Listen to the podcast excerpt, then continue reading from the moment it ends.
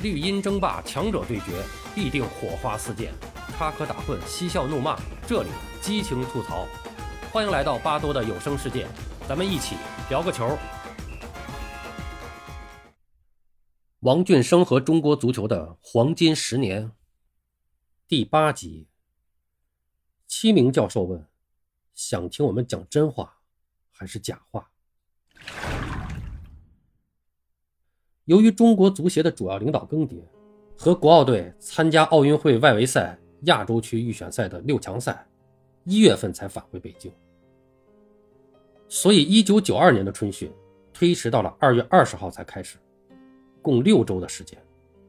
全国甲级 A 组八支队伍全部参加了春训。这个春训呢，在当时是非常有名的，从八十年代开始，一直到。九十年代职业化初期，这个春训一直在，它是原来中国足球专业体制下的一个产物。每年春节之后，全国参加甲级联赛的球队，呃，通常还会加上国家队，都会在昆明海埂的足球训练基地来进行春训，集中在一起，大概一个多月到两个月的一个时间，统一的进行春训。全国的这些顶尖的这个足球运动员，基本上都会在这一时期集中在这里。那么有的时候甚至会在春节前就开始，很多运动员的春节都是在集训中度过的。应该说这也是当时专业体制下的一个模式。那么在九二年的春训期间，马克坚就向王俊生建议，邀请北京体育学院的七名教授到海埂来参加春训。那么这几个教授呢，是咱们国家足球训练员培训班当时的授课教师。马克坚呢，想让他们来看一看这个实际训练的情况，那么结合训练实践，总结和研究足球理论，授课呢也会更有针对性。同时呢，也想请他们看一看教练员的训练有什么优点和不足。王俊生也知道，马克坚提出这几个教授赴昆明是存在着经费问题的，机票加上食宿，一个人的开销大概就要三千元左右，七个人。就是两万多块钱，在当时来说，中国足协一年只有一二百万经费，这不是一笔小数目。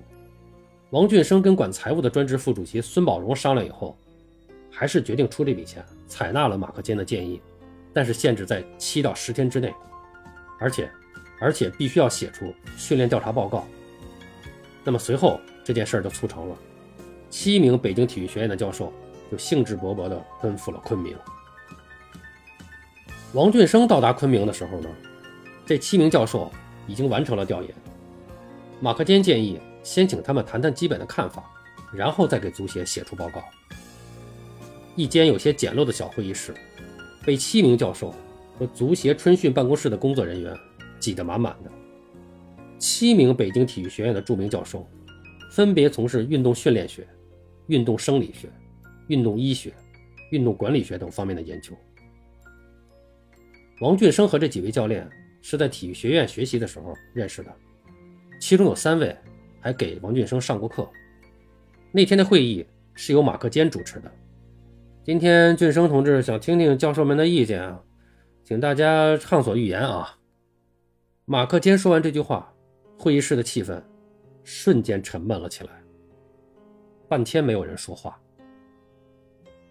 沉默了两分钟之后，王俊生看了看几位教授。率先说道：“今天不是体育学院对学生进行考试啊，咱们就是一个座谈会。呃，我呢也是想听一听各队的训练的一个基本情况。你是想听我们讲真话还是讲假话？”王俊生没有想到，其中一位运动训练学的教授这样发问。但王俊生有点明白了，这个座谈会为什么会这样沉闷。于是他说。啊，我也是刚来足协，对具体的情况可能也不太了解，需要听取各方面的意见。呃，其中各队的训练状况呢，这是非常重要的一个方面，我当然是要听真话了。那好，我先开个头。这位教授明显情绪上稍微有一些小激动，他说：“我是专门研究这个运动训练学的，看其他项目的训练也很多，但是像足球队这样的训练。”我还真是第一次，金生同志，你如果真的听我讲实话，讲真话，我告诉你，别让他们练，让他们赶紧回家吧。他们在那儿，那不是训练，那就是玩儿。哎，说实话，连玩儿都算不上，那就是在那儿混呢。他们是在那里白白的浪费国家的钱。这样的训练怎么能冲出亚洲？这个教授越说越激动，说着说着，脸色都开始有点发白了。马克坚当时没有讲话，他一直陷入沉沉的思考中。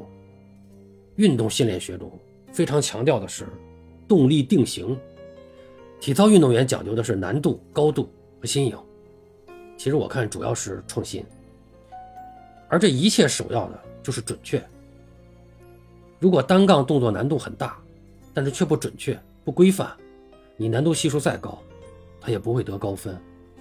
因此，体操教练训练运动员的时候，就非常严格的要求这个动作的规范和准确。通过反复的成百上千次的磨练，对大脑皮层进行反复的刺激，最后形成动力定型。那比赛中呢，就会得到高分。我看你们足球运动员的训练非常的不认真，这更谈不上刻苦了。踢球的脚法不正规、不准确，十次射门只有一两脚打在门框内。其余的不是高就是偏，而他们踢完了呢，哎，就就一笑了事。传球的时候勾着踝关节，传出的球又软又不准。对抗是足球训练课中非常重要的内容，可他们呢都是玩的假的，不真抢也不真对抗。当然了，有的人训练认真，也是真对抗。可是那真对抗的人，他碰了同伴一下，或者说撞了一下跟头。那起来不是骂就是打，哎，对，没错，这事儿我看到好多起，啊，对对，是啊，是，我也看到好多起。其他几位教练在旁边补充道：“这个圆圈抢劫就是一种很好的训练方法，咱们俗称遛猴嘛。外面的人快传快倒快接应，里边的人呢快抢快堵快断。可他们呢，慢慢腾腾的嬉笑打闹，你这这什么训练这是？”你怪不得中国足球冲不出去，就这种训练能冲出去怪了。这位激动的已经讲不下去了。另一位运动管理学的教授接着讲：训练场上你必须讲究纪律，训练员是一堂训练课的指挥，他必须要有权威，有教学能力。但是非常遗憾啊，我看咱们这些教练，他们的权威性也不强，不少队员在场上不遵守纪律。尤其是教练员，该怎么练，他们根本就不听。你这么练怎么能行呢？训练的质量太低了，训练的态度、时效、强度，不用说跟世界强队差距拉大了，就是比我们自己六十年代、七十年代训练，那差距也是很大的。具体统计数据，过两天我们会整理好交给中国足协。另外一位运动心理学的教授讲，在这个基地。进行集训，这不单单是足球队，还有女子垒球队。同样的条件，同样的伙食，他们是闻鸡出操，按时上训练课。每次课下来，人人都汗流浃背，灰头土脸。他们一天四次训练课，早操、上午、下午和晚上，尤其是晚饭后，路灯下、马路旁、训练场边都有女垒运动员在加班训练，挥棒投球。那真是让我敬佩，他们如此刻苦训练，肯定会取得好成绩的。可是男子足球呢，没有人这样训练，晚上不睡，早上不起。我在这儿待了一周了，几乎没看见过一支足球队和一个运动员出早操。规定下午三点训练，好多队员下午这这这三点才起床，三点半以后拖拖拉拉的半睡半醒，没精打采的到训练场。我听说啊，有一个队早晨领队让大家起床的时候，把人参精的瓶打开，放在床头哄他们起床。这我就不明白，这个教练员怎么就管不了他们？谁给他们撑腰？女垒为什么那么刻苦？男足怎么这么懒啊？志成副主席，我们今天讲的全是问题，当然了，也有好的地方，我们可能没谈啊。希望您和这个马克坚同志不要介意啊。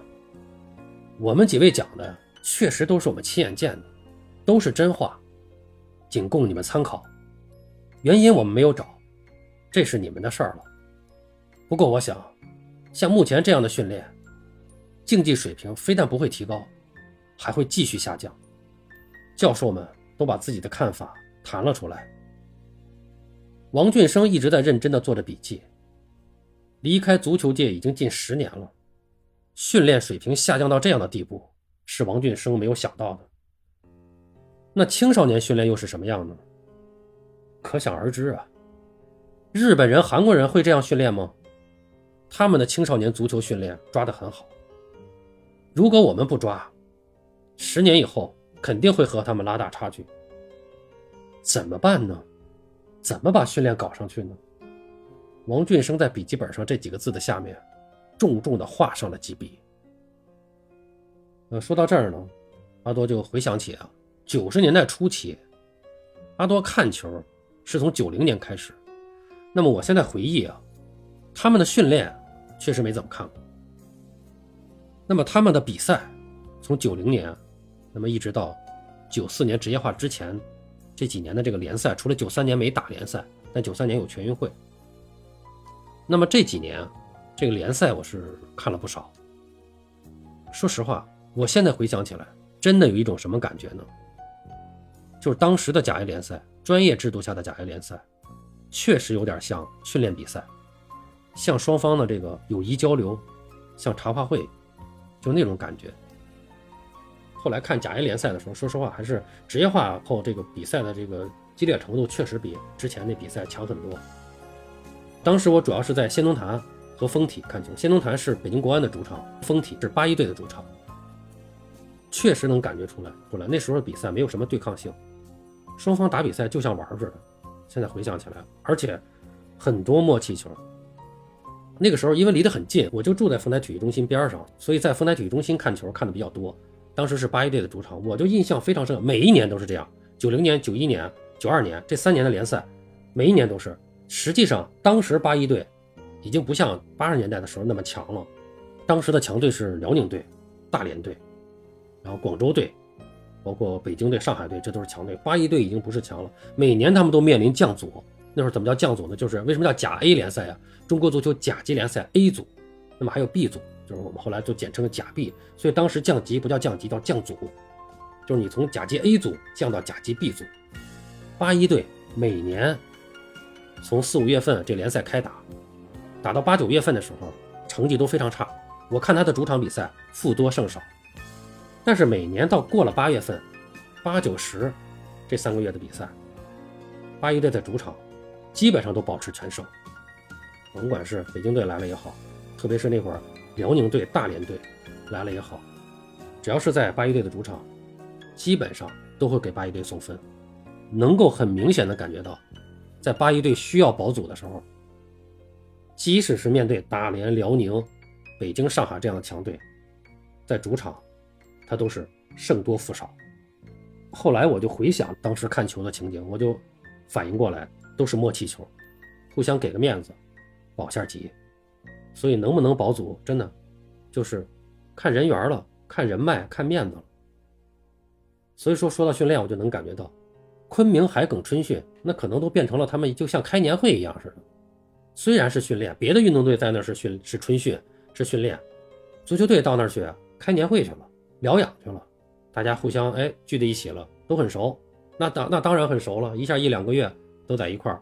所以我们现在回来看这段文献，就能够想象，当时专业体制下，足球队的训练已经到了什么程度。包括王俊生也是充分意识到了我们青少年足球训练的问题，特别是跟日韩比，他也听说了，那么人家日人家日韩抓青少年足球训练抓得非常好，那我们这成年队都训练成这样，青年队可能更差，十年后肯定会和他们拉大距离。那我们现在十年后我们和日韩拉大距离了，我们二十年后都被越南反超了。问题我们不是没有看到。回看这段文献，我就感觉真的问题那个时候就提出来了，但是怎么解决，这是个问题。包括这几个教练也是，我们这是这些人都是哎，都是体育学院我们体制内培养的这些个教授，专业的这些个理论研究的这些个高端人才，其实他们最后也说了，我们亲眼看到的这些现象，问题我都给你提出来了，原因我没有找，这是你们的事儿。这就只是王俊生的事儿吗？是中国足协的事儿了吗？你作为体育学院的教授，研究这个事儿，你就就跟你们没关系了吗？中国足球这么多年下来，就是这样的人太多了。其实，真的，我觉得那几位教授也应该对他们也应该提出批评。提问题是最容易的，为什么现在自媒体这么多人都骂中国足球？就是提问题太容易了，谁都可以提出几个问题来。关键是提出问题怎么能解决？专业的人、有能力的人是能解决问题的人，光会提出问题，光会提出要求，而拿不出解决问题的办法。这个对于任何事业的发展都是没有用的。好了，朋友们，王俊生和中国足球的黄金十年，今天我们就讲到这儿，我们下期继续。